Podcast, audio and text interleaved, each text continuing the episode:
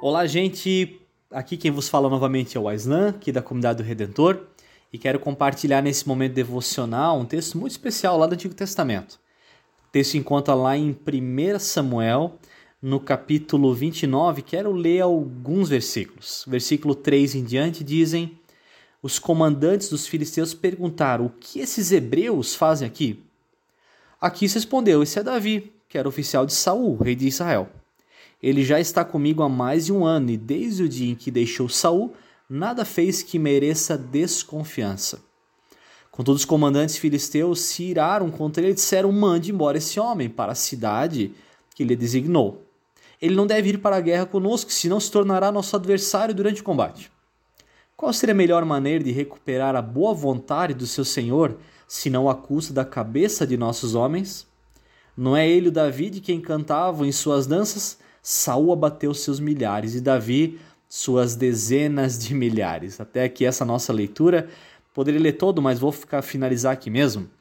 Mas é muito interessante que essa desconfiança que é gerada em torno do Davi. Davi que se submete aí para a guerra junto com a esse povo e aí começa a surgir essa desconfiança.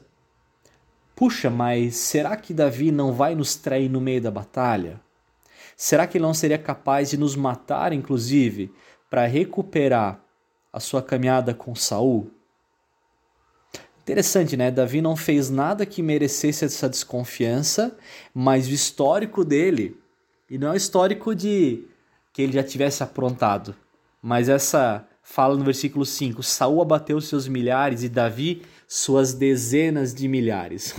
o histórico de Davi dá um medo nesse povo ao ponto que vão pedir, o texto continua dizendo que pedem para que Davi ah, ele vá embora, para que ele vá embora junto com seus soldados, e esses filisteus então vão para um outro lado.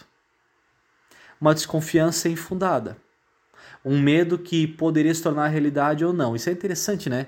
Muitas das nossas angústias na vida são por ansiedade. A gente acha que pode acontecer algo. Nós achamos que tal pessoa tem tramado algo, mas tal pessoa ela pode estar fazendo ou planejando algo contra mim. Pode ser que isso aconteça. Se você já percebeu o número de vezes que nada acontece o que a gente imaginava, e no final a gente pensa, puxa, me preocupei à toa. Me incomodei à toa. Eu quero te lembrar de que essas desconfianças, a maioria delas é infundada. A gente consegue lidar com fatos, não com o que a gente acha. Quais são fatos? O fato eles não tinham nenhum aqui, mas a desconfiança fez com que eles mandassem Davi e seus soldados embora.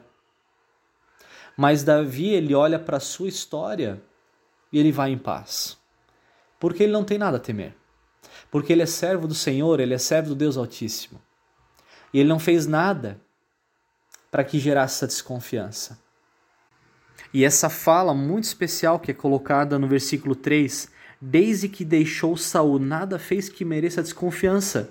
Então nós temos um homem chamado Davi que tem uma postura, uma ética, uma coerência. Uma coerência mesmo que as pessoas desconfiem dele. Eu quero dizer que a gente não consegue lidar com o que os outros pensam ou acham, mas nós podemos lidar com aquilo que nós fazemos e vivemos.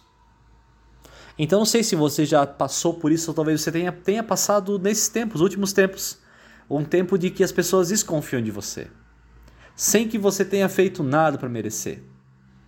Eu quero dizer que sobre isso a gente não pode fazer nada. Mas perante o Deus Altíssimo, perante o Senhor, Ele sabe quem nós somos. Ele sabe quais são as intenções do coração de cada um de nós. Então que a nossa vida ela não se baseie em ansiedades, em preocupações, naquilo que os outros acham, mas que nós nos baseemos na palavra de Deus, vivendo uma caminhada coerente com o Evangelho. E que as pessoas possam olhar para nós e dizer: tem algo diferente. Tem algo diferente. Que diante de um mundo de desconfianças, que nós atentemos para aquilo que nós podemos fazer. Olhar para a nossa caminhada com Deus e a nossa caminhada ética com as pessoas. Então, que Deus nos ajude. Amém.